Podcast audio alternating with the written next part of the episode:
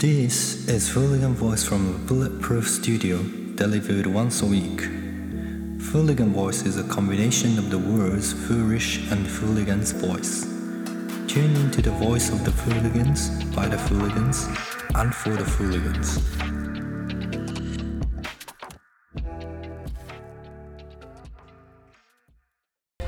やってまいりました夏夏休み の自由研究会。イン神保町人参？イン人参包丁。え何言ってるか分かんない。おいなんでやねん。マジで聞こえない、どういうこと？インなんで？夏休みの自由研究会 in 神保町あああじゃねあいいねいいね。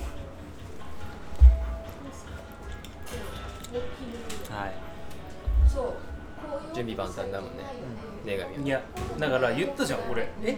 さっき言ったのにまとまりませんでしたって言ったじゃん。いやでも準備は万端万端じゃん。だからまとまってねえっつってんだ。まとまればいいだけ。まとまればいい。でもまとまんなかった。いや今日この場でまとめよそうなんですよ、うん。作っていこう。誰やねんみたいなね。うね。誰やねんみたいなね。2回目ですけどニーねヤンです2回目ですけど、2ね、回目のお兄やんです、えー、いいやんね。だからね結局そう戦争関係のことを調べようって言って分担してるけど一応、どうどうなったどうなってんだっけ分担は。結局8月の分担は。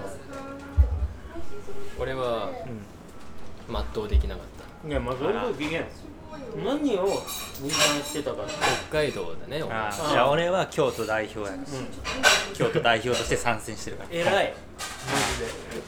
はい頑張ります。京都の皆さん頑張ります。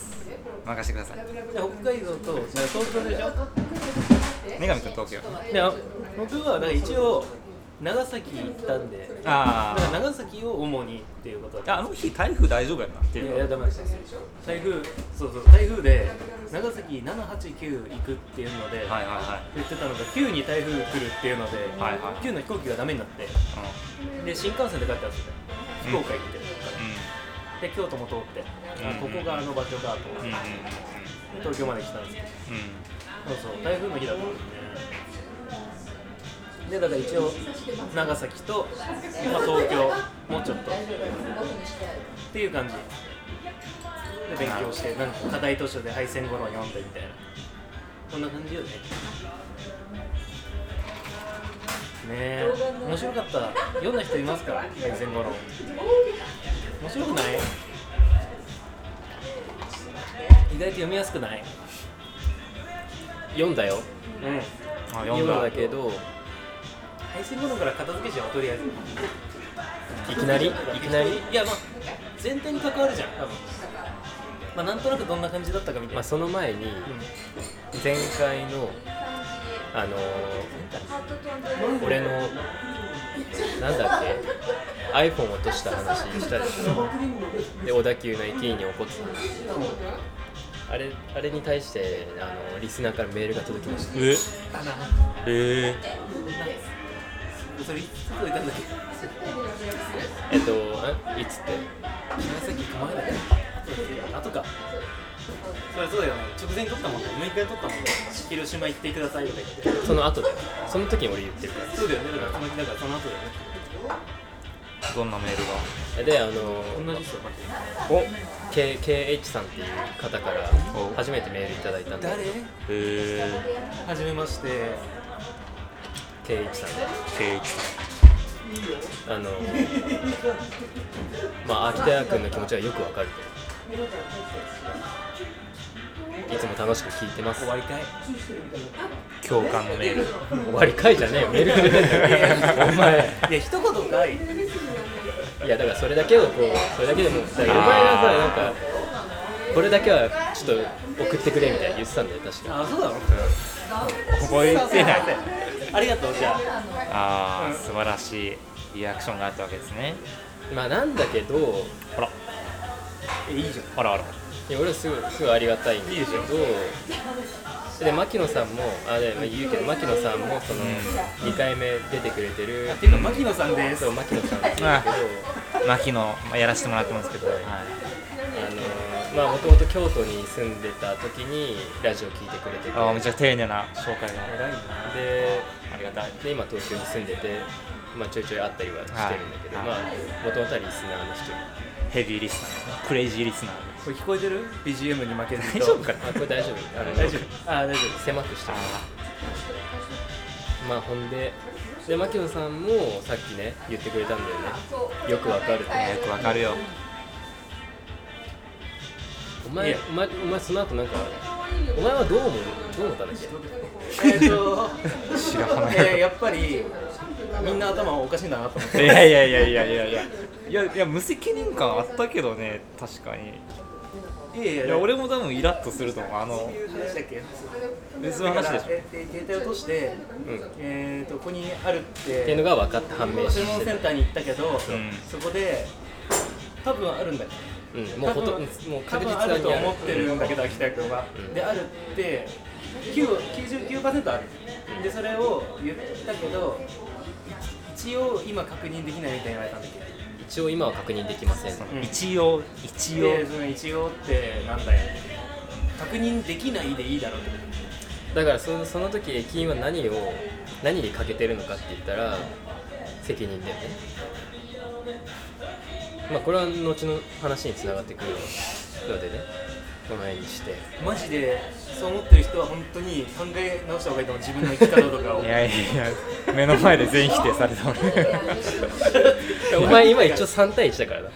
いやだからだから少数派だからおかしいってこと話でしょそういう思考の人たちですね。違う違うそういう話でもない。し今のでわかると思うけど。違う違う違う。そういうことです。そういうことじゃないです。そういうことだわ。はい。無能なまとめんな。待って責任がね責任が後で聞いてくる。いやその話するまあいいよ。まあまあでどうぞ。いやいやまあだから配線頃読んだよっていう。敗戦後のね。読んだよね。どどうだった？思ってるより読みやすかったなんかまずまずは。だからやっぱいろんなところで言及されるから。うんうんどういうところで言及されるの？どういう文脈で？あの今日の東ひろきのっていうかうん。今日のシンポジウム参加したんですけどシンポジウム。何のシンポジウムですか？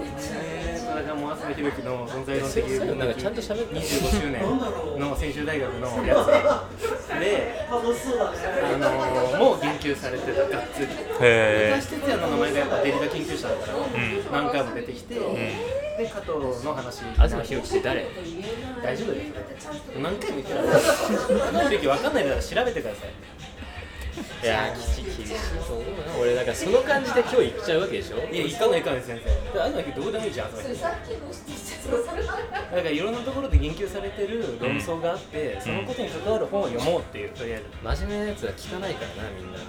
真面目なテーマは。そうなの。そうなの。そんなことないよ。これ聞いてる時点で結構好奇心旺盛でしょみんな。聞いてちゃんとうん大丈夫大丈夫。あのプレゼント企画応募してください。これいや無理無理。興味ないからそれこそ。でも俺が応募するしかないみたいして。あの渡すから。な俺がするしか俺が人肌。ね定期ね。まあいいよそんな話あーまあまあまあまあはやめなさいやめなさいまあ話戻して。とにかくうん。ねどうしようどうしよう。えどどういう文脈で何言及されてたの？いやえっ、といやっていうか基本的にめちゃめちゃでかい論争なんですよやっぱ、うん。歴史主体論争っていう。うん。主体？うん。でやっぱだから日本人が戦争に負けてうん。でその後も日本は続いていくけどでその時にその敗戦の歴史とかをどういうふうに考えたらいいんだろうっていう真面目な結構話なんだけど、そのことですっごい揉めるっていう。めちゃくちゃ揉めるでしかも単にそのれ日本の話で揉めるだけじゃなくてなんか西洋の哲学者とかを持ってきて揉めるんですよ。アンナ・アーレントとか、うん。ハイデガーとかヤスパースガとかうん。いろいろ持ってきてでかい話になっていくっていうのが90年代あってでそれは今でもやっぱりうん。生きてる問いうんとしてある。うん90年代前半後半後半97年に初出敗戦後。うんっていうその論争の、まあ、初めになった本を読もうっていう話。うん。加藤紀弘。そう加藤の日の敗戦後の。で、はい。まあ、それを読むってことは戦争のことを考えるってことだよねっていうふうになり、まあ、僕が、えー、と8月9日長崎原爆落とされた日に原水爆禁止大会みたいなのがあるんでそこに行く行ってくると、で秋田君は靖国に行くと8月15日、うんうん。みたいなことがあったからまあどうせならもう敗戦後のも読んで、うん。戦争周りのこと一回もうバーッと調べてうん。やっちゃいましょうよという企画うんうんうん。でございますわ、面白そうな企画だいやね面白そうだけど、もう面倒くさいでしょ、戦争のこと考えるのとか、まあ、だからもう、ここで終わらせようと思って、俺はだから、もう前もなんかエヴァンゲリオンをい一生懸命見てる時期があった、もうもう二度と考えなくていいようにするために、それと同じ感覚で一生懸命やってるの。へ戦争のことって本当なんかだるい平和とか言ってるのが俺は。だからもうバーッと集中して終わらせたいなっていう思いがありまして皆さんもどっかの期間集中して戦争のことでバーってやったらいいと思います、えうん。はい。だからそれのためにこれ聞いてください、僕ねこの1週間ね京都代表として京都の戦時中のことね調べましたよ。えらいまあ正直あんまり京都そんなに、まあ、密度は濃くないっていう言い方したら悪いけどあんまりトピックスとしてはそんなに多くはのこともちょっと調べたんですよ。あやっぱ。マジで？全全部調べたんですよ。沖縄広島長崎東お京ー。京都はいはいまはあ、いろんなとこをやっぱ調べないともう終わらせたいから、い、やっぱ京都の被害ってめっちゃ少ない。うん、めちゃくちゃ少ないめっねちゃ少ないです。めちゃくちゃ少ないまあそれは後に話す。後にね後に。どうどうする？まずだからもう敗戦頃の話する。配信ちょっこの聞きたいですね。とどう？言うどう？戦後論といやなんか俺は結構なんだろうな。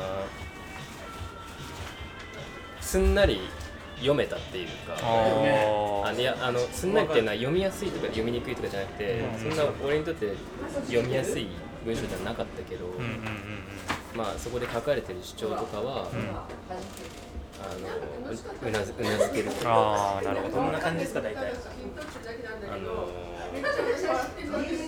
まあ一つパッて言えるのは、まあ湾岸戦争の時にあの文学者のなんか声明があって、若い文学者たちの声明みたいなのがあって、そこでその、まあ、我が国の平和憲法に触れてこれは私たちが選んだ平和憲法ででそれはなんか西洋の歴史的にもすごくこの正しい表明であってみたいなことをまあなんか平和を訴えるんだよね。お前真面目に言ってだから踊るな踊るな今踊るな。逆にだから難しい感じになってたから柔らかくいこう柔らかく。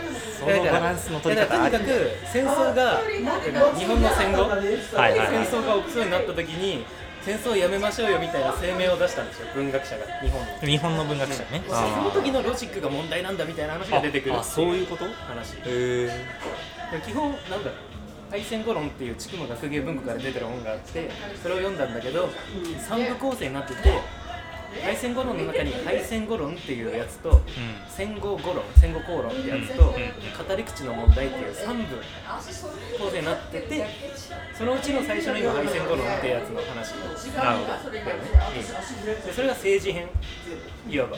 で戦後語論が文学編。で語り口の問題が、まあ、どっちにも言えるような話みたいな分け方になってる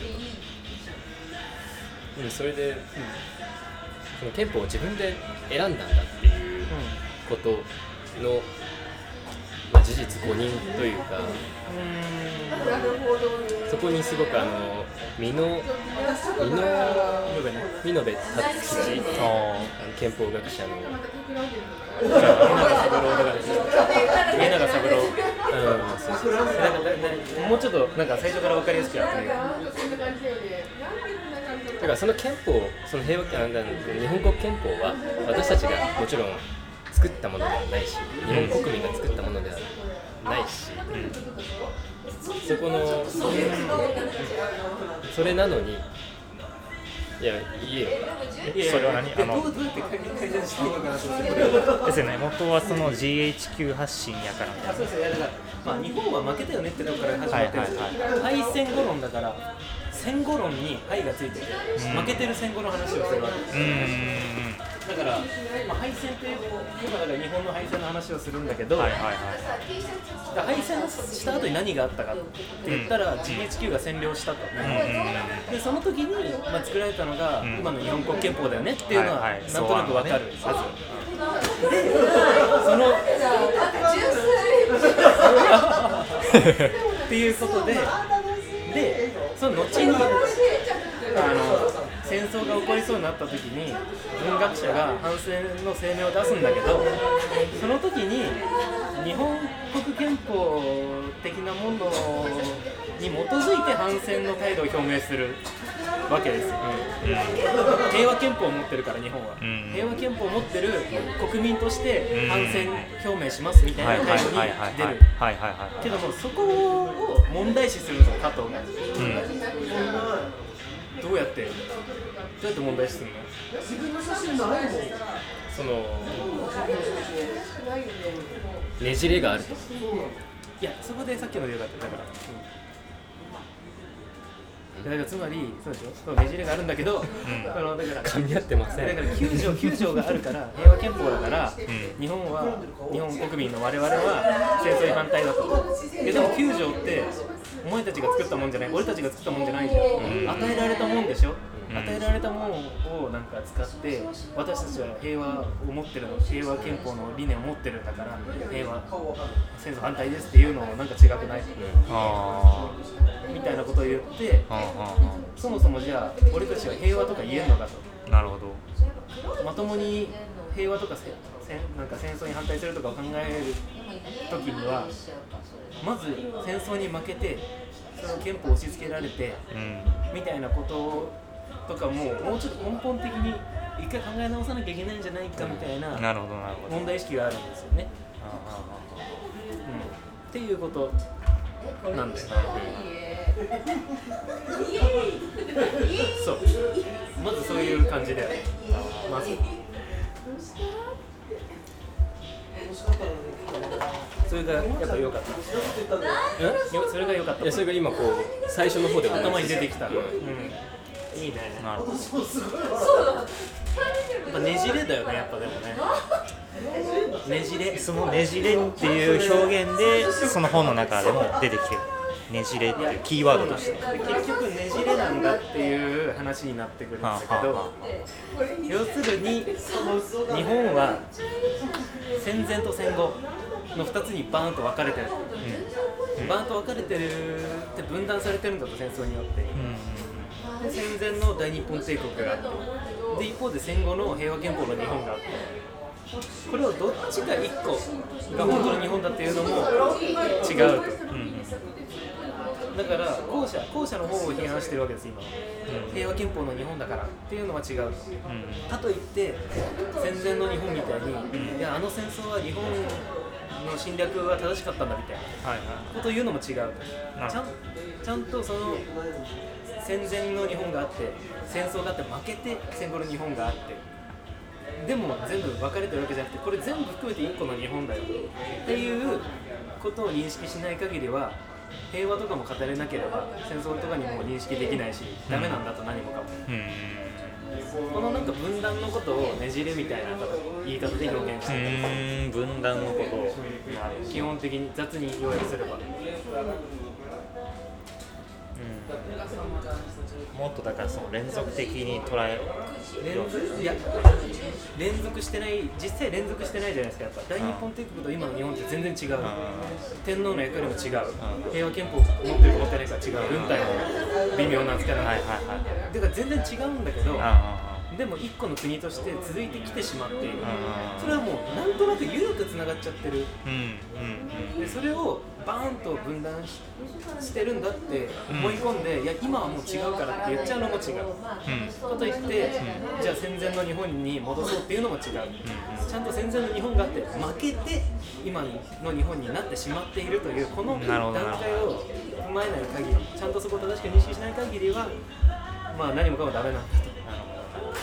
いうのがとりあえずの整理。なるほどなるでそのことをねじれだとかって言ったりすると、うん。あと人格分裂だとか言ったりする、うーん。で五剣論にしたって会見論にしたってどっちもその双子みたいなもんだっていうふうにうん。書いてたけどだから戦後の日本だけ見るのも全然だけ見るのもダメだそれってなんかもっと言うとどういうことなんだっけ？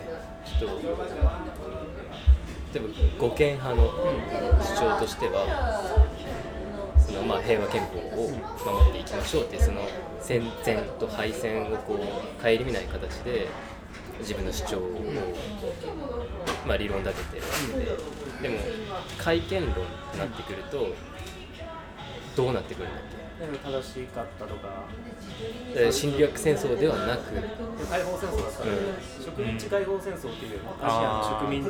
大東亜共栄圏。週間とかそんな感じじゃなかったですかそんなか見た時そうだったあそうそうそういう文脈っていうか語り口で日本書の皆さんありがとうみたいな。あそうそうそうそうそうそう。国のね。中にあるやつそうそうそうそうそう。展示施設みたいなだからそそれは本当にそうなんだよ。だから佐藤が、まあ、妄想で言ってるわけじゃなくて本当にそういうあの捉え方がある。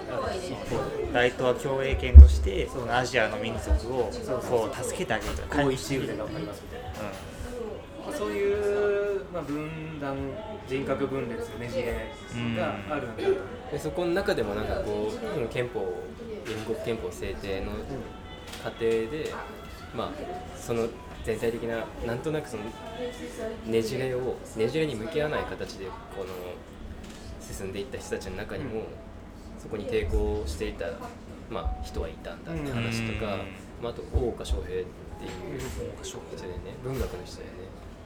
っていう人の例を挙げたりあとその後はこう太宰とかさ、うん。そのあ戦後功論文学のうん。だったけどなんかその辺すごい興味ある、うん。面白い面白いなんかうん。興味は出たんだけど、うん。そこまではちょっと俺全然できてないっていう状態、うんへまあ、とにかくだからさその護憲派も改憲派も負けたってことをうん。正しく受け止めれてないでしょっていう話。なんだよね正しく受け止めそう負け負け負け。いやだからこれ結構読んでて、うん。人生何自己啓発本として読めちゃうところがあるなと思って。自分が何かめっちゃ一生懸命頑張って自分が正しいと思ってやったことがうん。根本的に間違ってて、うん。あダメだったって思った時にどういうふうに動けばいいか。うんだからもそううだね。ああの過去の自分はもう違う自分だから今はもう大丈夫ですからっていうのも変だしいあー。ややっぱりでもあれは間違いじゃなかった。とかいうのもおかしくてちゃんと引き受けた上で自分で全ては全ては自分で過去を間違ってて今は違うかもしれないけどそれ含めて全部私ですみたいな形から始めるない限りは反省もできないみたいななるほどなるほど。感じでもなんかちょっと自己啓発的に読めるのかもとか思いながら。だからこれが歴史主体論争と呼ばれてるんだと思うんだよね。歴史を認識する主体。自分が？を主体をどう作るかって話だかあっていそういうことね、ら、まあ、そういう感じの、まあ、小難しい本だったけど読みやすいみたいな面白そうですね。そうそうそう。そういう感じでした本は。いい書評ですね。そうです。だから意外とねなんか読みやすいですよ。こんなぐちゃぐちゃ戦争がとか言ってるけど自己啓発だから基本。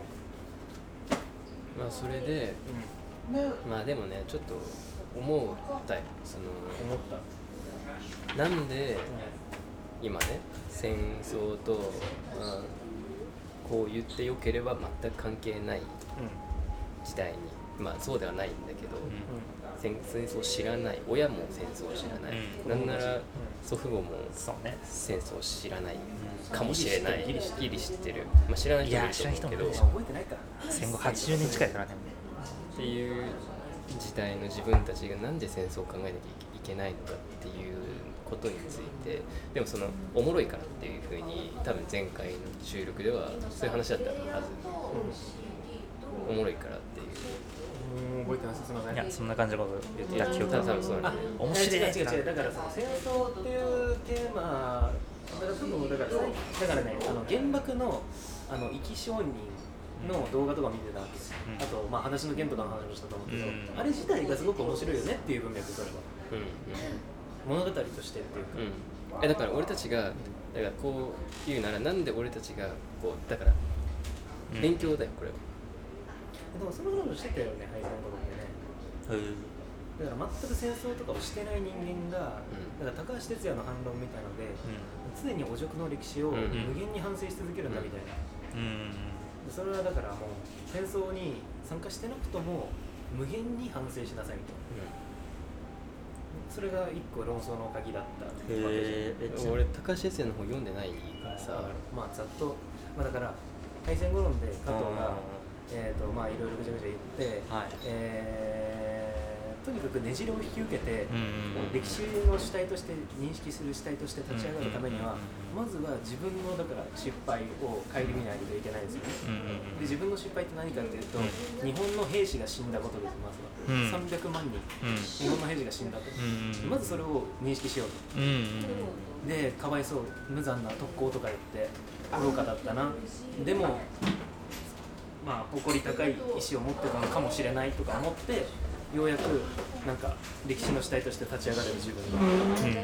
でその後にアジアの侵略してしまった国たちのなんか死者たちを弔いましょう。うんその順序が逆だと主体も何もないってことごめんなさいって言っても意味ない。うんっていうのを加藤が言っててそれに対して高橋哲也ってやつがあのいやいやいやなんか自国の兵士とか言ってんのナショナリズムじゃんみたいな、結局なんか日本のことばっか考えて僕たちは侵略したんだからまず侵略した側に謝るのが当然でしょみたいな。ああなるほどね。そういう論争なわけです大なるほ体どなるほどなるほ2000万人いるとあの外には。ど自国のことから考えるべきか対外的なところから始めるべきか。そうなんですそうなんですなるほど。っていう話でだから高橋はだから、えー、と戦争が終わった後ももうずっと戦争知らない世代もも無限にそれは考えれることだからみたいなうん国家。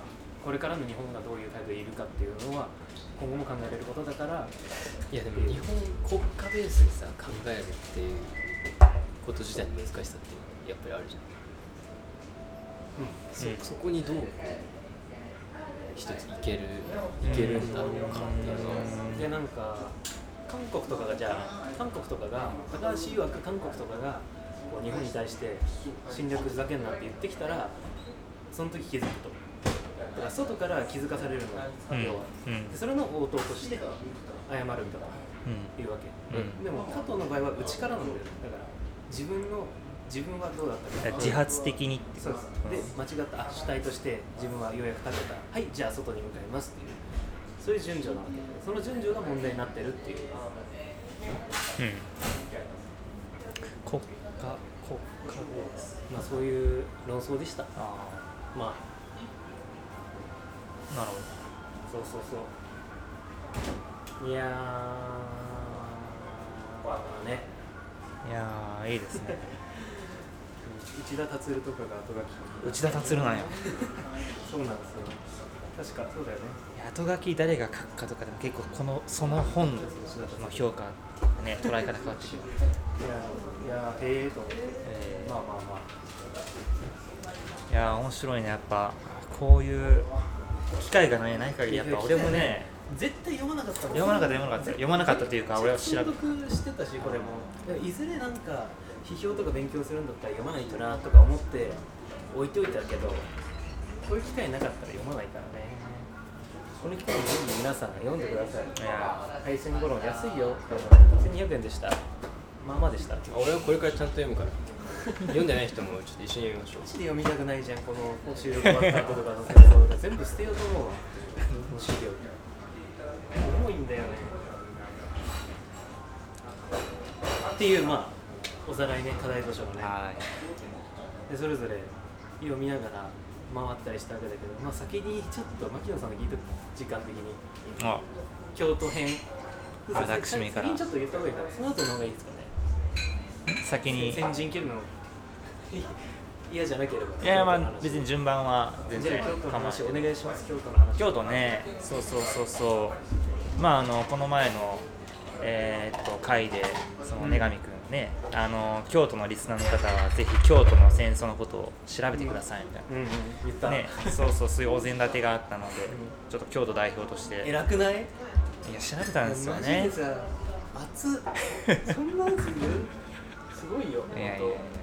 いやいやいや、ね正しい。恐縮ですけど。いいリスナーすぎる。そう。でまああの調べたんですけどまああのうんまあ切り口はいろいろあると思うんですけど、まあ、戦時中、えーまあ京都どういう状況だったかっていうことでまあどんな被害が、まあ、あったんかなっていうのを、まあ、そもそも全然知らなかったんで僕は、まあ改めて、まあ、調べてみました。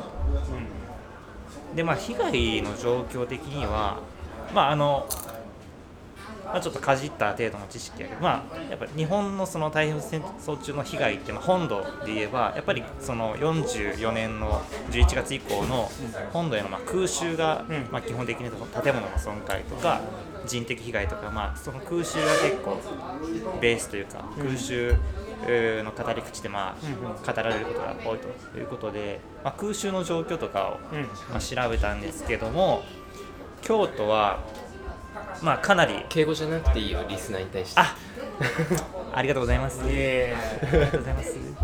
いやだってじゃあタメ口でちゃんと聞いちゃうから。ちゃんと聞いちゃうから。いやちゃんと話していいからちゃんと話してからね。すいませんでした。あ、がい。リラックスちょっと肩のしてリラックスしてほしいなと思って。そうそうそう。で調べたら京都は全然被害がな,、まあ、なくて、まあ何と比べてかっていうとやっぱねあの東京大空襲とかで挙げられるやっぱ東京だとか、まあ大阪とか名古屋とか主要都市と比べて、まあ、全然被害がまあなくて、なんか建物の損壊状況でいうと東京とか大阪はその全個数のうちどれぐらい建物が損壊したかっていうのの比率がまあ大体50%超えてる。53%とか。そんなもんやけど京都はもう0.03とかなんか小数点以下で全然建物とかが全然空襲の被害を受けてなかったのよね、そうそうそうそう、まあ、それなんでかなっていうのを紐解いていくと、まあ、実は原爆と、まあ、関係があるということが分かってそうそうそうそう。でまああのちょっと読んだ本が一冊あっていやーいい。えーこのあの吉田森夫さんって人ね、まあ、吉田は普通の吉田で。で森はその守るに王はまあ男性のため。吉田森夫さんが書いた「日本のことはなぜ空襲を免れたか」こまあまあまあ。京都好きだから。いやいや俺は楽中楽中の人間じゃないから。楽外の人間。いやそそれえそういうことじゃなくてもはや京都の人じゃないじゃんまず。いやでも京都は京都でそういうのめっちゃある兵庫じゃないの？いやいやそれ大学時代から。あれ出身京都？出身京都で育ちも京都やけど。あそうなんだ。あそうそうそうそう勝手に兵庫の人だと思ってたでもあのいわゆる中心部じゃないそういうのね。そうなんですよ。受けるよね。それめっちゃ気になるけど受けないまあそうね。そういうそういうね京都のそうそうそうそう。そうそうそうまあ、へー。ねあとなんかそのそう京都やっちゃうとまあ日本人怒っちゃうからソ連側に日本が戦後ついちゃうんじゃないかみたいな、まあ、そういうその戦争の後のことをそうそうそうそうそう。考えてあの国際情勢のことも考えてアメリカは場所を選ぶとかね。まあ言われてまあますね、まあまあ言われてますけどいやでもさ別に日本の文化なんてさ、ん。俺知らない勉強してないから知らないんだけどさ、ねいやま当時は。あ結構どうでもいいって思っうんちゃう、でどうでもよくないんだよ。どうでもよくないんだよ、うういやわかるわかるわかるわかる。ね当時。京都のがどうこうだって俺北海道だからかなこれは。当時どうだったのかねほんまに。実際のところ。なんかねまあでもアメリカ側のまあでもこれねまあ勝手な思惑というか推測ですからね普通に日本に好意的な人とかもいるわけよ。普通に旅行に来てますとか新婚旅行で日本行きましたとか、はいはいはいはい。長崎の場合はそういうのがあったりして、うん。なんか結構あったんだよね。なんかその長崎とつながろう、ん。戦後できたりするのだから、うん。普通にそうなんだろう。普通なんてない意外と日本の文化守ろうよと思うことも。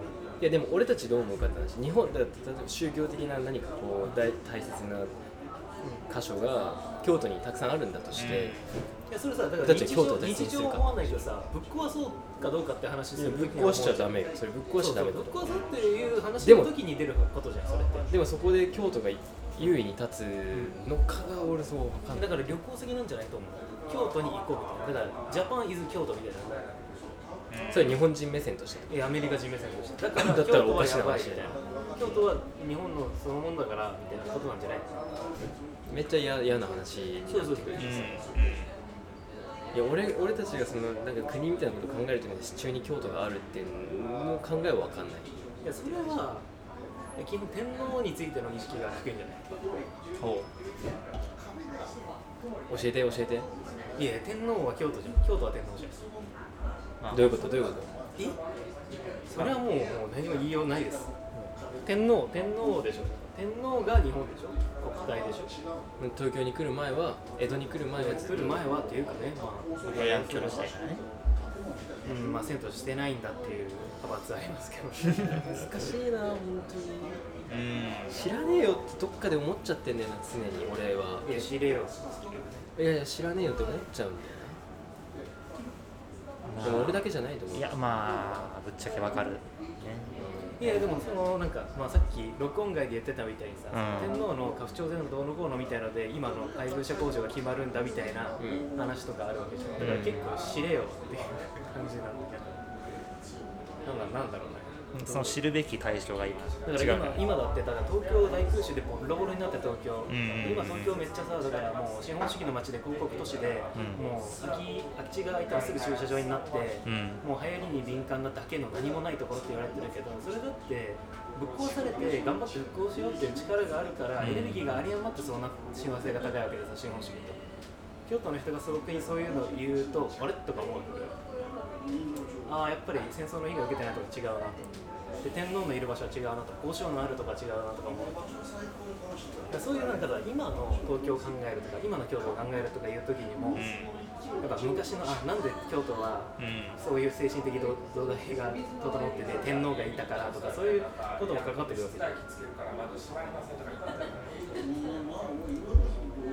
京都にいる人にそれを感じるってこいやいや感じるとかじゃなくてだからそれが分かんなくなってる世代でしょもはや。だから天皇がいたとか天皇がどうだったうん。とかなんなんていうの？まあ知らなくても生きていけるから京都も京都でなんかそう調べたんですけど京都も京都でまあ東京になんだろう皇皇居とかできてうんうんからそのめっちゃプロモーションを開始するわけ京都は京都で、うん。なんかうんうん天皇の行事とかをすごいやるようになったり建物建てたり神社系の、うんうんうんでそれやっていきつつやってくるとやってると大阪とか東京とかがどんどん近代化してってあやばい近代化しないとかと思って近代化なんかいろいろ経済頑張ったりとかして、みたいなブランディングとか始めるわけ京都で。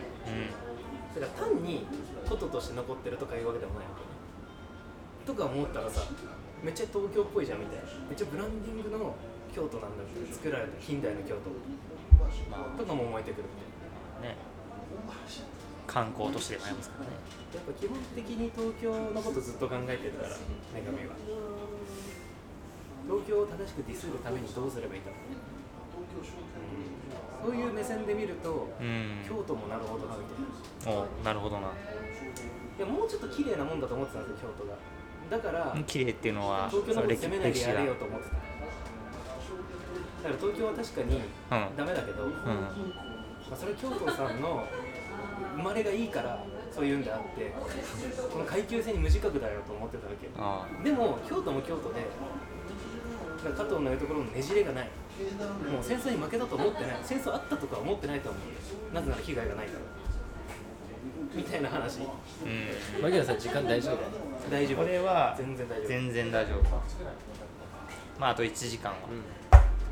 あのね俺結構思うんだけど女神と話してすげえ思うんだけど東京とか京都とか北海道とか、まあ、他の地方とかを主語にして話す時に、それって誰なんだろうって思うわけ。そこの俺リアリティが結構ないんだよ俺は。その京都って言った時の京都が誰なのか京都に住なんでそのむ人なんか人格がさえ人だから京都に住むどこなのかじゃない。どこなのかっていうかだから何なのか京都って言った時に場所場所？うん。場所を代表して京都。場所の知名度上だって京都でも場所が場所が主語になるって何か思うことってないわけじ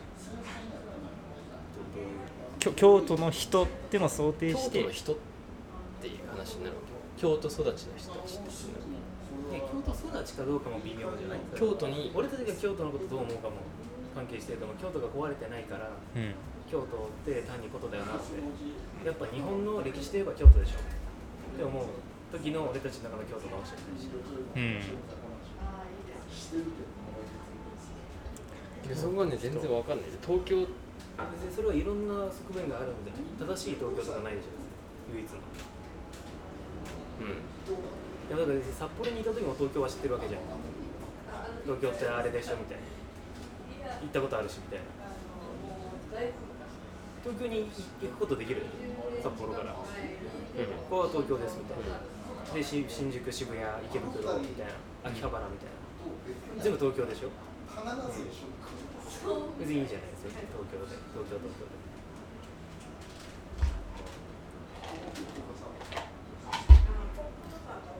いやだからずれてたら言ってほしいそれは。例えばだから東京が広告都市でとか言った時に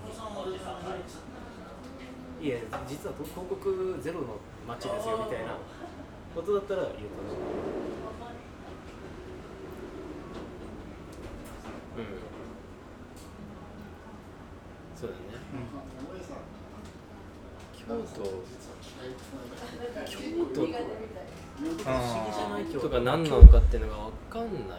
そうだから行きたいの京都めっちゃ、まあ京都京都のイメージがすごい一人歩きしてる感はやっぱり京都から出てみてすごいなんか思う。東京の駅ポスターとか見て、う。ん。そうだ京都行こあーまあそれ有名なキャう、ッチコピー、そうそう。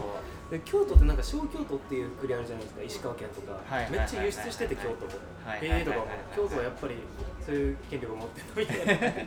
小 いや勝手にやってるだけじゃん、まあまあまあ。よそが。でもなんか調べると小東京みたいな。小鎌倉みたいななんかもあるんですよ、ね。まあなんかモデル化されて使われてるんでしょうね、いや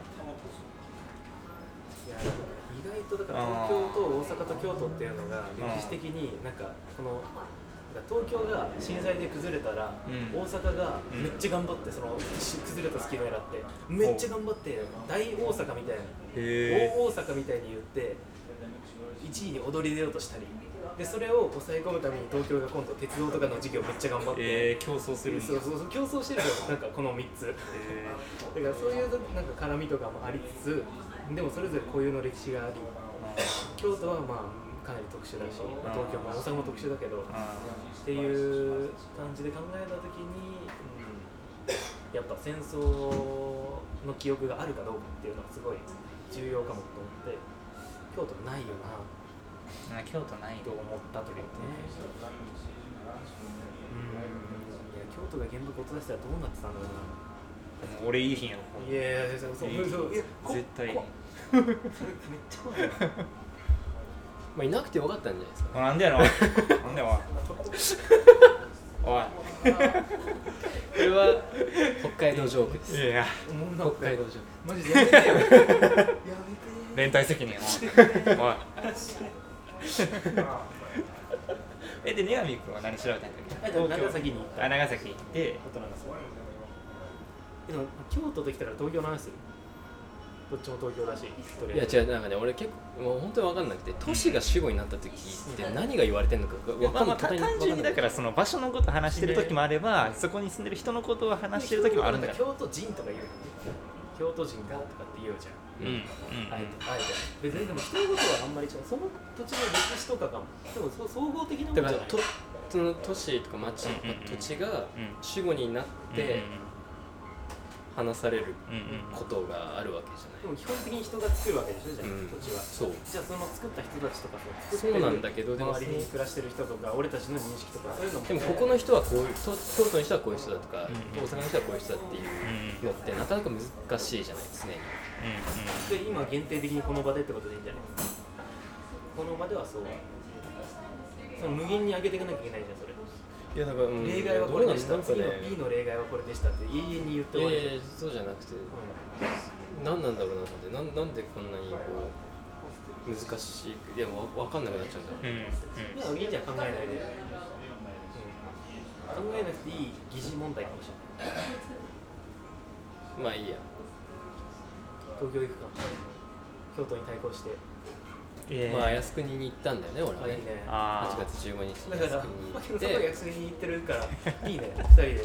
そうなんだけど、うん。まあまあまあ秋田君どうでした？のターンやからそうなんだけどもうね言い続けて靖国行け行けとか言って。まあでね、まあ、靖国行ったよ靖国行ってまあいろいろまあ、行ったんだけど、うん。そのことを俺が今働いてるうん。な場所の、うん。まあ言わない。けどまあまあ飲食店、うんまあそんなあれなんだけど社長にとかとさ、まあ、ご飯食べてる時とか話すわけよ。まあ東京育ち東東京生まれ東京育ちの人なんだけど。で「安くに行ってきました」みたいな。言って言うんだけどなんか「えなな何しに?」とか言って何しに行ったんだろうな？と思って。まあ普通になんかし知るために行くというかまあ見るために行ってるわけだから。うんうん行ったことないから行きました、うん。うんどんなもんなのかなと思って行きましたみたいな。言ったら、はいはいはい。あんた不謹慎ねみたいな、まあ言われるわけだね。えそれ15日に行ったっていうのそう言う言う言ってなんか、えー、まあそうなんや。そんな参拝参拝したの？とか言って。参拝参拝はしてまあ参拝列に並び目はつぶり10円玉投げた。はいはい。それは参拝と言えるか分かんない。うん言えない。多分多分言えないんだけど言え多分言えるんだけどでも多分言えないんだよね。多分言えるんだけど多分言えないんだけどわかるわかる。みたいなこと話してたらなんかもうなんか本当にやれやれみたいな感じで、えされるでしょ。東京みたいな。東京みたいな感じでね。される？される？だって宗教施設だよ基本。宗教施設にさでお墓なわけじゃん。ですごい適当に行きましたって言ったらやっぱね。でもねまあまあまあね。でもねまあなんだけどダリーなって俺は思う。別にダリーなと思う。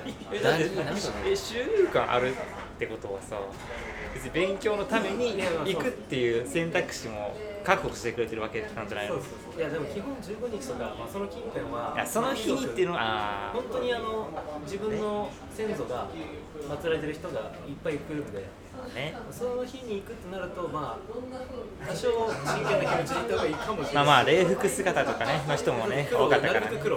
確かにね。それも分からんな。わかるだろそれわかんないな。わかるだろ今の。分かってくれよ。いや分かんない。よ今のはわかるだろ。わかんない。えじゃあなんか葬式の時になんかハッピーイエーイみたいな。寿司食い来ましたみたいな。やばいでしょ。えそれ逆張りすぎまあねでまあまあ行ったんだ行ったんだね、うん。でちょうどちょっと前日多分酒とか飲んでて遅く起きてで12時ぐらいに行った。の、ちょうど入ってたらさ、うん。超暑かったよねあの日ね。暑かったね。うもう汗びっしょびしょであーここがマヤスクニック、ま来た来たことあるけど参拝するの初めてだから、はい。参拝列並ぶの初めてだから。で並んでこうこうああ結構並んでるなみたいな言ってそこでかいこう門がある。ようんうん。そこのところにちょうどこの左右に、まあ、扉だから、うん。扉が開いてる状鳥態入った後ね。鳥はうん。入った後。入って進んでね入った後で門ね門があってそこが開いててそのちょうど門のところにいたの。たうん。それが12時00分だったの。おでこう急にパーンって静かになってあ。辺りがさっきまではガヤガヤしてたのにシーンってなってなんかこう何かラジオ放送みたいなのがどっかで通ったはいりしてはいはいはい。あれなんか変だなとか思ってなんかみんななんかちょっとこう首を45度ぐらい傾けて下向いてるみたいな状況でなん何が始まったんだろうって思ってこのさ扉の扉になんか菊の門みたいなのがさでっかい金色の左右にあってでかーとか思って近くで見たらでかーとか思ってでみんな下向いててあこれ黙祷だとみんな黙祷してる。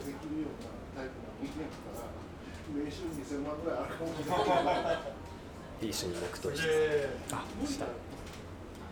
で、まあ、すごいいいタイミングに来たんですよ確かに。で、まあ、一緒にこうゆっくり進んでいく参拝列をこうちょびちょびちょびちょび進んでいきながら左右にこうぶら下がってる水のシャワーはいはいはい。暑いからシャワーがこうパーってすごい綺麗に並んでこう参拝列をこう噴射してるんだけどなんか風の風の具合でこう全部こう参拝の人たちに当たらない方向にこう参拝の水しぶきが風で飛ばされていく状況で、まあ、周りにはね割となんだろうなまあ、ヤクザヤクザモン的な雰囲気の人たち、ファミリーの人たち。S 右翼みたいな。ねがいやそんなん言っていいんですか？はいまあ並んでて。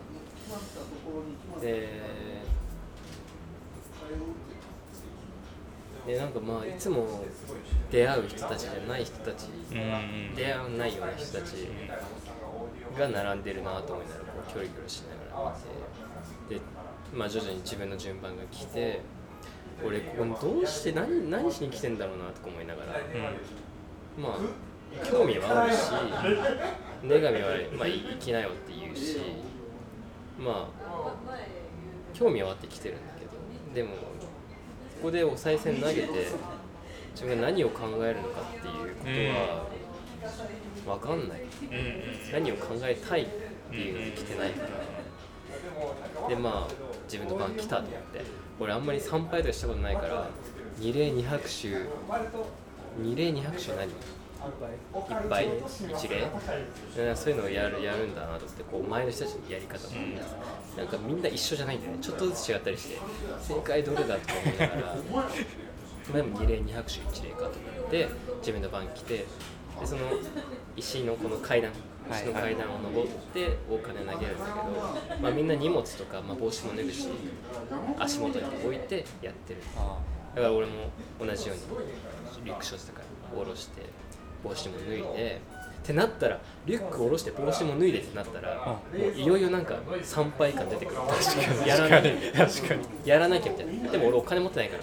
おお。10円玉。ああ。10円玉ですよ。そんなね100円とか投げれないぐらい貧乏だから10円玉に握りしめてあったかくなった10円玉をどうしようかってこの暑い中手汗の中で何を思うんだろうと思ってポイって投げてよし入った。木の隙間入った。目をつぶるでしょ。あ分かんねえと思ってうん。もう何も分かんないなと思ってうん。なんかねいろいろ自分と同じ世代の人たちのこと考えたりするけどやっぱり分かんない分かんなすぎるなってでも普通に勉強足りねえ勉強足りねえしでもや勉強足りないしでも勉強したからってここで何か思うっていう自分を想像はできないし、分かんないなと思いながら投げて横にうんね、でこれは何だったんだ何かになったのかなとか思いながら終わったわけだし、そんな感じだった。オチはないんだけどね。まあそれでその周遊館っていうその靖国神社の境内にあるなんか展示施設展示施設に本当は行きたかったんだけど1000円かかる。1000 1500円ぐらいかかる。結構ねするね。手持ちがなかったからいつか来ようと思って九段下に降りていったっていうでジョナサンに行ったかな？ジョナサンで白ワインのデキャンタ飲んだかな？そんな感じの日でした。いやでもなそのどういうスタンスで？であんたは？いや俺は 行ったんだよ行ねったこっそり秋田区に内緒でなんでだよ。お妻かしいだろ。妻と一緒で。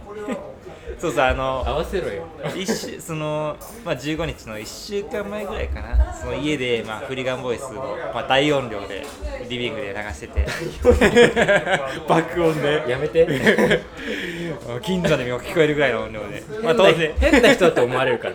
変な人が聞いてるラジオだと思われるからやめて まあ、妻のね耳にも当然まあ入るわけで、まあ、うるさいなとかね小言言われながら「いやまあ面白いから聞いてみてよ」っつって聞いて、まあ、そしたら妻もなんか小言言ってたけどそのねあの女神君とかが「いや戦争のこともっと調べましょうよ」みたいな話をねしてるのをまあ妻ももう耳を傾けて聞いてなんかちょっと興味が出てきたみたいで。それ興味出るのすごいっすね。あそうそうそう。あ一緒にじゃあ15日行くって話をしたらね、まあ、そしたら行こうかって、まあ、妻と。そうそうそういいことになったんですよね本当に。ねフリーガンボイスのおかげでね洗脳されました私たちに。洗脳じゃない。よのだよ。洗脳じゃないよ。俺は洗脳してるつもりでやばいで俺たちは割と早め、まあ、ほんまはもう朝一もうなんか9時ぐらいとかに行こうかなとか思っててんけどさすがになんかそんなにモチベーションないなって、まあ、前日ぐらい思ってきて、まあ、ちょっとまあ朝起きた時間でまあ決めるかってなって、まあ、前日寝て、まあ、起きて、まあ、大体まあ8時ぐらいやったかな、まあ、じゃあちょっと支度とかして、まあ、10時着ぐらいで行くかっつって、まあ、支度して、まあ、家出て向かって九段下向かってね。そうそうそうそう。で、まあ、九段下の駅向かいながら、まあ、電車の中見渡してあなんか今これ乗ってる人みんなあそこに行くんかなとか思いながらあのおじいちゃんもかなとかあの若者も実はみたいな思いながら乗ってで駅着いてそうそう。でみんなまあ靖国の方に向かっていく人たちを見てあああの人たちも行くんかなとか思いながらねちょっと、まあ、歩み進めてって。でまあ正門っていうかさっき秋田役ってた門ついてまあ門でかいなとか後ろの鳥居でかいなとか思いながらまあのこのこ入っていって。でそう。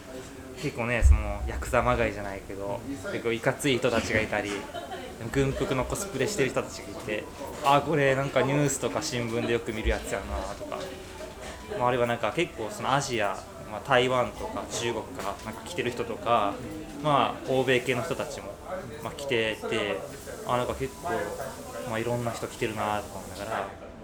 で俺たちはね参拝はしなかった。やっぱりそうどういうモチベーションっていうかスタンス気持ちでお参りすればいいかがもう全く分からなかったから俺たちはもう花からも参拝しないってことで、あのー、まあ、フリーガンボイスの収録で出てたその、まあ、周遊館の話ちらっとしてたからあのそこでちょっとまあ勉強でもするかっつって妻と一緒に周遊館行ってでそうそうそう。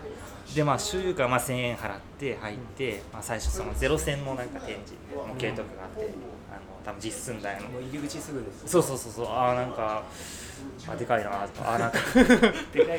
ああそうそうそうそうそう。リアリティあんなとか思いながら。でまあ進んでいって。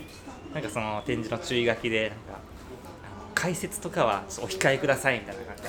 あなんかここで解説するなんかオタクとかが 厄介な人が、まあ、過去にいたんかなとか思いながらまあそれは書くわなって思いながらまあ進んでいて。思いのほかその展示のコース見たら広くてなんかあの途中でそのルートの分岐点もあってなんか2時間コースの方はこちら。30分サクサクッとコースの方はこちら。でなんか赤と青でなんか矢印が分かれてたりしてあなんかなんか丁寧に親切にものに分かられてるようなのがそれで展示見始めて、まあ、まずなんか単純にびっくりしたのがあ結構その日本の昔のところから歴史掘り返して勉強させてくれるんだなと思いながら頑張ってってそうそうそうそうそう。ええ、と思いながら進んでいって。そうそうそうそう。でね結構結構でもないか。まあ割合的にはもちろん少ない、まあ、1割ぐらいかな。まあ中高生とか、まあ、大学生ぐらいの若い子たちのカップルで来てる子とか、まあ、男友達が男2人で来てるやつとかいてそうそう結構熱心にその、ね、2人でなんかいろいろ話しながら見てる人たちがいてあ勉強熱心やなと思いながらあやっぱ東京東京っていうかやっぱやっぱいるんやなと思いながらへえと思いながらそうそう進んでってね。そうそうそうそう。でもその記述妻はどうだっ妻はねあの熱心熱心に見てたよ熱心にさらーっとじゃなくちゃんとねちゃんと見てました。ちゃんと。何興味津々。えっとね結構印象的だったのはあの極東裁判であのまあ極東裁判？いいねいい極東裁判。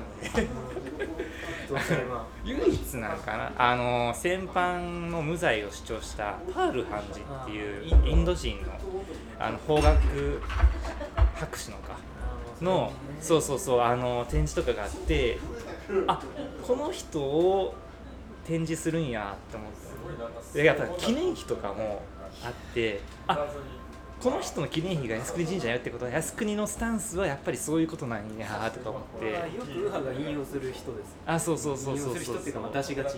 ね出しがち。とかは結構印象的やった。靖国の色出てるなって思った。うん。色出てるっすまあ、あとねやっぱりその一番最後の方にそのまあ散ってった、まあ、あの日本兵の遺言書とか最後その家族に宛てた手紙とかねその子供とか、まあ、奥さんに宛てた手紙のコーナーとかがあってやっぱそこでねなんか結構すすり泣いてる人たちもねいてねちょっとそこはさすがに役です。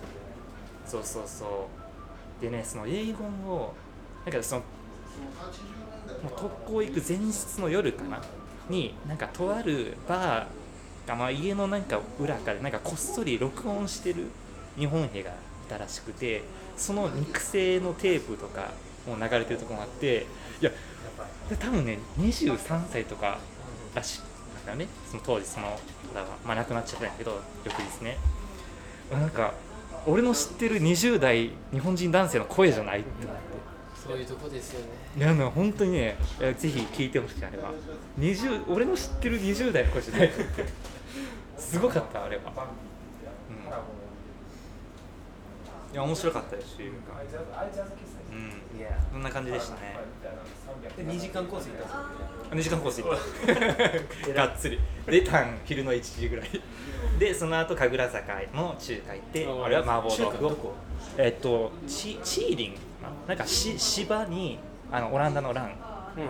チーリンめっちゃ好きで俺そこの麻婆豆腐が行こう。行こう。おすすめのおそ店に板橋のおけいっていうおけいおけひらがな、いは以上のいで、へおけいってとこがすごい有名な。えそれえ麻婆豆腐？あ餃子？あ餃子？ええそこ行ってみよう。ああここか。あ知ってる知ってる。チェックしてる すごいな。中華好きなんですよ。何？まあ中華割と好き。町中華とかあ京都住んでたからねよく友達と行ってたね。夜遅くまでやってるとことかあって。まあまあそんな感じでしたね。安中華言うてますけどね。言うてますけどもね。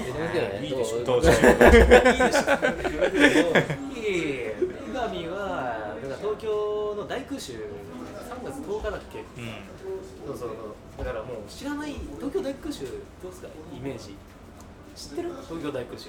まあまああの一応あの3月10日のやつ日付とか。10万人死んだやつ。あそうそうそうそう。ええ。夏じゃないのあれ。じゃない3月やっぱそうなんだ。だからねもうさ震災あるじゃん。東日本。311じゃん。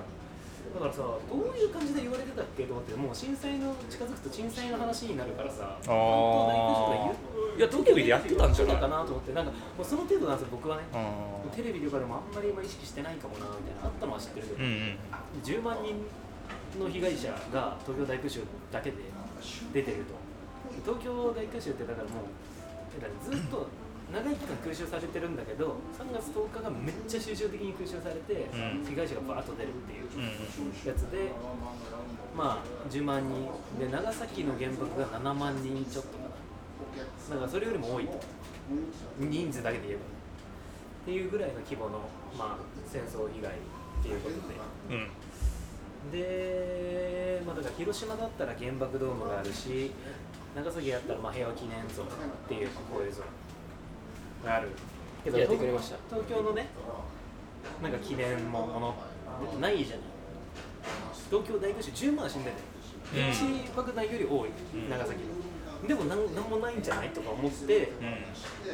たらあのー、今墨田区に住んでるんだけどそれ錦糸町に住んでるんだけど、えー、と錦糸町の隣駅が両国駅で両国ビーターと相撲のねとこがあるとこでそこの隣にえっ、とね横網町公園っていう公園があるんだけどそこの公園の中に東京慰霊堂っていう慰霊堂がある。慰霊堂っていう真ん中で建物が、まあ、靖国みたいにボーンとなんか立っててっていう建物なんだけどそこにどうやらいるらしいと。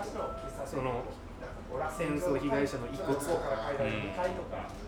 っていうことが分かったんだよねでそこ実際行ったことあってなんかなんか、うん、実はバーッと入って行ったことあったんだけどそこまで意識してなかったんだけどそこがちょっと気持ち悪いところであの慰霊堂っていう名前の前は違う名前だったんだよね。でうん。関東大震災の被害者を収めるあの慰霊する追悼する場所だった。えー、元はそうで関東大震災の時にそのその横上町公園っていう公園に、えっと火災とかが各地で起こってたから避難してきた人たちが8000人ぐらい確かいてでそこが運悪くなんか炎の行く先になっちゃったの風の向きとかで。で全員死んじゃう避難してきたところでめっちゃ死んじゃうっていう事件があってもうここをもうそういう追悼の場にしましょうっていうことで関東大震災の慰霊の場っていうのでできたんだけどでそれが1923年9月1日。で9月昨日100年だったけど関東大震災でそこになったあとだから1940年代になってかん、えー、と東京大空襲20年後ぐらいに東京大空襲が起きて東京一帯がバーって空襲になって10万人死んで一回その10万人の死んだ、えー、と遺骨を各地の公園に埋めるのね。井の頭公園の木を切ってそれを棺桶にして、で各地の公園に埋めるんだけど、えー、と前も言ったけどだから錦糸町の錦糸公園っていう俺がよく行く公園があるんだけどそこにめっちゃ埋めたんだっていう記録があってめっちゃ震えてそれで。それでその記録とか読んでいくと、まあ、一回その木の周りとかにめっちゃ穴掘って埋めるんだと。でその時の誰が誰だか分かんなくなっちゃった誰が誰か分かんなくなっちゃってとりあえずバーって埋めてもう蓋して土埋めてで後日それを掘り返したんだと。で掘り返して10万人分のその掘り返した各公園から持ってきた遺骨をその関東大震災のその横道を越えに持ってったと。でそこに一緒に収めることになるんだよそれをっていう歴史があってそれは本当は別に収めたかったんだけど GHQ がそれを許してくれなくて。ええそうなのその圧力でもうしょうがないから一緒にっていうことになっちゃったと。っていう歴史がまずあるところが東京慰霊堂っていう俺の住んでるめっちゃ近くのとこにあった。でそれに行ってきたの昨日ね関東大震災100年だしで基本的にあのー行くとてか秋篠宮とか来てたんだけど100年だから。で東京慰霊堂の横にあの朝鮮人虐殺慰霊碑みたいのがあって関東大震災の時に、まあ、デマを朝鮮人が流してるんだと井戸に毒を入れてるんだと。だだから殺してしまえっていうことで朝鮮人かどうかを朝鮮人がデマを流してえー朝鮮人が流してるんでっていうデマを流された。流され流されただからまあ朝鮮人を殺されと見つけた。ら、っていうので虐殺が結構起きた。っうん。ていうので、まあ、そういう虐殺の被害に遭った朝鮮人を、まあ、慰霊する日っていうのが立っててでそこと東京慰霊堂は別なんだけど同じなんていうの空間にあるわけ。で慰霊堂の方は多分国がやってる公的でこの慰霊堂にあのなんか靖国参拝みたいにあの参ってくださいと慰霊してください。っていうのの横で民間の団体が朝鮮人虐殺追悼みたいな集会を2個やってる。うん。別団体で一回朝鮮人虐殺の方に行ったって言われてですっごいそこが盛り上がってて、まあ、いろんな著名人の人も来てたしジャーナリストも来てたし大学の先生も来てたし文学者も来てた。でなんかもう伝統的な踊りみたいなのとかやってもう、まあ、スピーチしてみたいな感じで。一方で慰霊堂の方ではなんかめっちゃ警察がバーっていたりして、まあ、皇族も来たし公安もめっちゃいてみたいな厳粛な感じみたいな。っていう場所だったんだけどなんかすごい不思議だなと思ったのはうん東京大空襲の、えー、と遺骨と関東大震災の遺骨遺骨骨がまず納骨堂に収められてるんだと東京慰霊堂の。うん。でそこがその日だけ空いてるから見れると遺骨が。ともう一個別で東京大空襲の被害者の名簿。名簿っていうのが別の場所に保管されてて、本の形でずらーっと並んでるのを年に2回開くからそこに行って見れると、うんでそれが別になってるんですよ。だから、うん。一方では名簿がある、うん。東京大空襲の、えっと、遺族の人はい。が私の、えー、と先祖の誰々っていう人がどこで死にましたっていうのを申請するとか書いてもらえるんだけどそのね名簿がねもう何十冊ぐらいバーって並んでる一方ででも名前だけ並んでるわけ、うん。で一方で納骨堂には名前はないんだけど一緒くたになった骨だけがあるわけで骨がね白いカンカンみたいなのな結構重い大きめのカンカンみたいなのにずらーって並んでて番号だけ振られて12345678910へでそれがなんかねすごいなと思って一方で名簿はある。つまりまあ匿名じゃない件名なんだけど物はなし。名だけあり、で一方で匿名化されてるんだけど骨はある。物はある。実体はあるっていう。このなんかね同じ空間に2個離れてこ これがあるっていうことのなんか不気味さ、これなんだろうと思った、うん。っていう場所に行ってきたんですよ。それはさなんか遺跡として遺構として戦争の遺構として、ん。例えば原爆ドームみたいな形でさ成立できてるのかなと思った、まあ、すごい靖国に似てるなと思った。靖国もなんか英霊っていう形でまとめちゃうからバー実体のないフォーカス的にまあ、名簿はあると思うんだけど、その感じ、なんかその合死問題ってあるじゃない、靖国合死問題、その合死感がすごいあって、震災と戦争の被害を一緒くたにしちゃうことで、戦争の反省ができないんじゃないかと、まあ、敗戦頃じゃないけど、まともに敗戦の記憶を残せてない、もう災害だと思ってる、もう戦争を。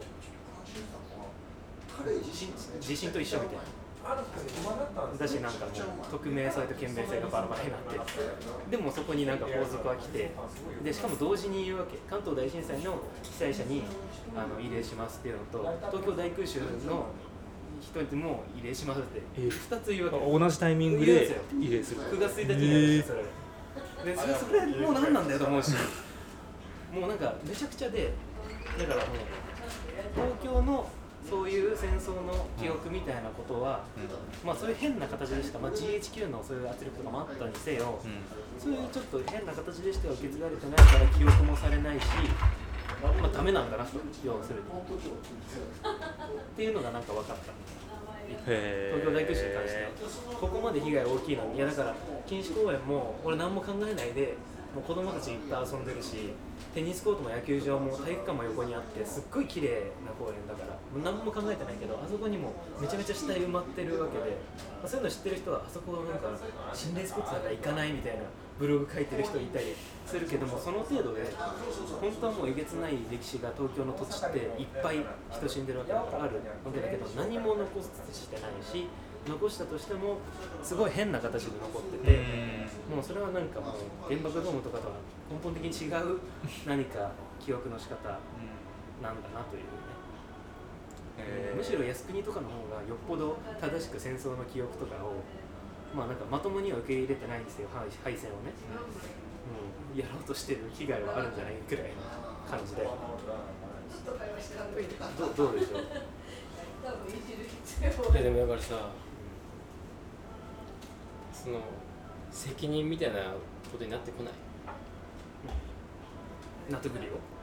納得くる納得くるだから駅員が一応できませんって言ってしまったこと。とその戦争っていうことに負けたってことに対することと震災ということを。いやまあそれは本当にガチでそういう話できるけど、うん、駅員の話に関してマジ納得できない。そこなんでだ納得しようよ。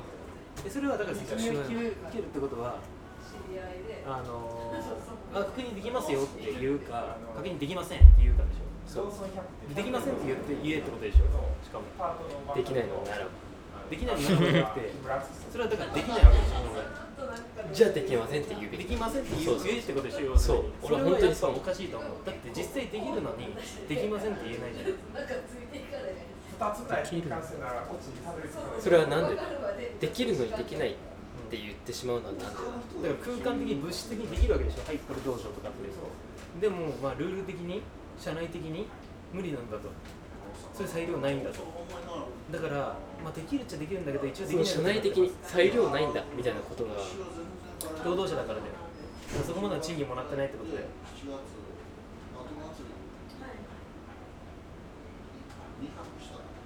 えだから俺はそれを外れてでもやってくれる気概を見せてくれたんだなっていう認識。労働者だから。で単に従うってわけでもないしじゃあもう別にルールとか関係なく俺ができると思ったらやりますって態度がないわけでしょ。それができないのはなんでだ？いやだってその社内の規定に従わなかったらクビになるからじゃないですか。クビになっちゃうのかな？でもなってないと。思うよでそれやらなかったからねでもそういうことばっかりやってるとクビになるんじゃない？クビになるか注意されるかなんかよくは思われないんじゃない？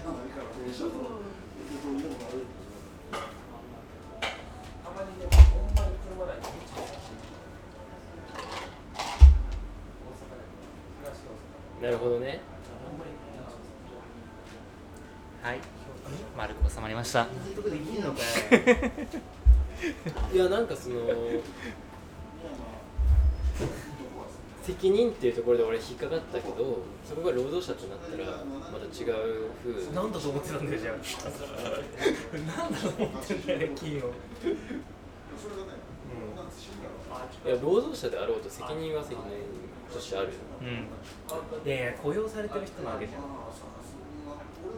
それなんか厳しいんじゃないですか。雇用されてる人に責任を求めてえー、そうおなのか。な前の裁量でやるといやまあなかなかどう？雇用されてる人がお前の裁量でやれって。だから責任を果たせって雇用されてるやつに言うわけでしょ。うん。そうだよ誰が責任を果たせるんだ割と責任を果たせってなんだよと思うしその裁量。何？じ道義的な人道的な責任を果たせって言いたいの？な何の責任なの？これ。で業務しっかりやれよってことでしょ要は。で業務しっかりやるってことは社内の規定に従うことなのか。そうそうそう社内の規定に従うんだったらやっぱ無理なわけそう言うべきだった。って俺は無理でいいってことでしょ？要はそれをちょっと甘く裁量で甘くして今甘くしてるっていうのは俺は感じなかったわけ。そのそこにその場にいて。でもだから実際他の場所に移さなきゃいけないわけでしょ？えだから、時間なのかわかんないけどできるけど本当はできるんだけどいやこれすごい本当はできるの？こどういうこと？本当はできるのにできないって言ってるんだったらおかしいと思うよらそこ結構難しくない？え？そんな簡単な本当はできるのにできないって言うってだから実質できるいやだからできないんでしょ。できない。だからできないけど裁量でまあできないこともないですよってことでしょ。要は。いやできませんって断言してるってことなのどっちかというと。一応できないんですってことでしょ。はい。で一応できないけどできますってことでしょだから。一応できませんって俺に言ってきたことだよね。はい。それをどう評価できるいやだから一応できません。ってことは裁量次第でできますとでしょ、ってことを伝えたってことはってこと？うん、でも何も言わずに持ってこいってこと？いや俺それそれしかないと思う。一応できないんですけど持ってきますしかないと思う。一応できないって一応できないってすごい変なこと気がするけどだって裁量に任せるからでしょそれ決まってることに反するからでしょ今からそれは変だよね一応はできない。一応できないっていうことになってますけどできる可能性はありますってことを俺に伝えたと。思うで実際戻ってきたわけでしょ？だからできたわけだよね。でよかった。ありがとうまあ、単純にそのに日本語にモヤモヤしてるだけなんじゃないその後の結果とかどうこうっていうのがなくて。でもその日本語しかないと思うんだよな一応できませんでも俺だったらって考えちゃうかもしれない。自分だったら。だからもうできませんって言うんでしょできないです。できますよっていうとこ。できますよっていうのおかしいんだってだからだってできるから。いやだからそれじゃ一貫してるけどもうなんかいろんなところでねだからだだから俺はあんなに憤ってみたは見たんだけどその後ちょっと考えてみたけど分かんなくなっちゃったわけここどう捉えありがとうだよ。だってさスマホ返してほしかったでしょ？返してほしかっだったらありがとうだよ返してほしかったけどでも対応としては応答する時の責任としてはてか何の責任なの？何責任？何責任？誰が何に責任を？だから俺が今日は返してもらえますか？ここにあるんですよね。新宿にあるんですよね。返してもらえますか？って言った時に一応できませんねっていうはぐらかし方。一応できませんねって言われた時にじゃあ俺はどうしたらよかったのかえじゃあじゃああなたはどうしそれってさ結局なんかどっちかにしろって言ってんじゃなくてそいつそいつに対して切れてるわけじゃん。なんかルール。で結局なんか返せるか返せないかの二択だって言いながらそいつに切れてるだけじゃん。そそれ納得いかないんだよね。なんかそういうだからこの件でムカつくって言ってるやつはそいつに対してムカついてるだけで別にルールとかどうでもいいじゃん。どうでもいいと思ってるんだよ多分。どうでもいいだからルールがどっちかとか誰の責任かとかじゃなくてそいつに対してムカついてるだけじゃんこれ。うん。でもルールをその場合施行してるのはそいつでしかないわけだから。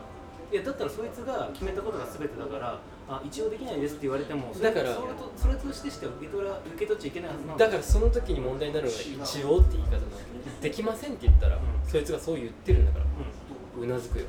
でも一応っていう言葉、うん。でも一応できませんとしてしか受け取っちゃいけないだから。一応ってどういうことだろうとは思わない。ルールだから。一応ってだと思っどう思ったたらら終わり一応ってどういう言葉だこっちの裁量で働かせようとしてるでしょ？一応に対して介入できると思ってるでしょ？だから本人としては何か納得いってない言葉遣いをしてるわけじゃん。一応っていうこと。でもそいつがルールだ納得できるかどうかはそいつの問題で俺らがなんかなんで納得できないんだよとか言うことじゃない。そうなのかな。だからそいつのなんか判断に介入しようとしてもやってるのが意味わかんない。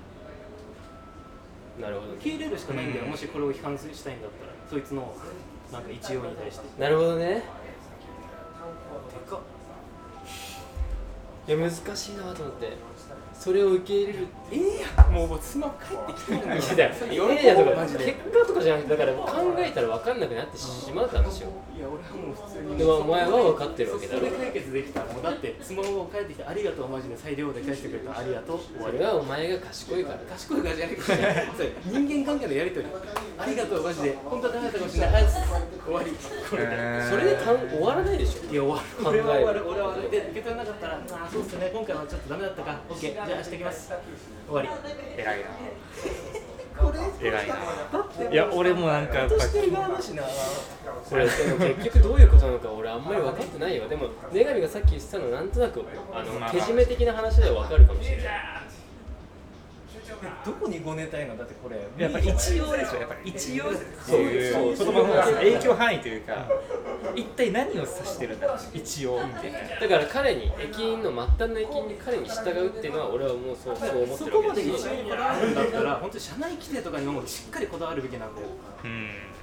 えじゃあその社内規定一回見せてくださいとか言うべきなんだようん。でもその一応にだけこだわっちゃうのはそいつに対してだけムカついてるから、ん。それ徹底してないんだよ。なんか単にうぜえやつがいるなぐらいにしか思ってなくてルールとかの話はどうでもいいんだよ実際その時。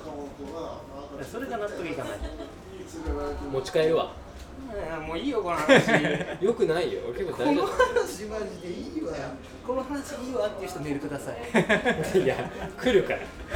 聞いちゃうからさちょっとおトイレ行っていいかしら、もうその話は。またやればいいよ。まあ俺あと30分ぐらいえまあ大丈夫？じゃあ止めるうん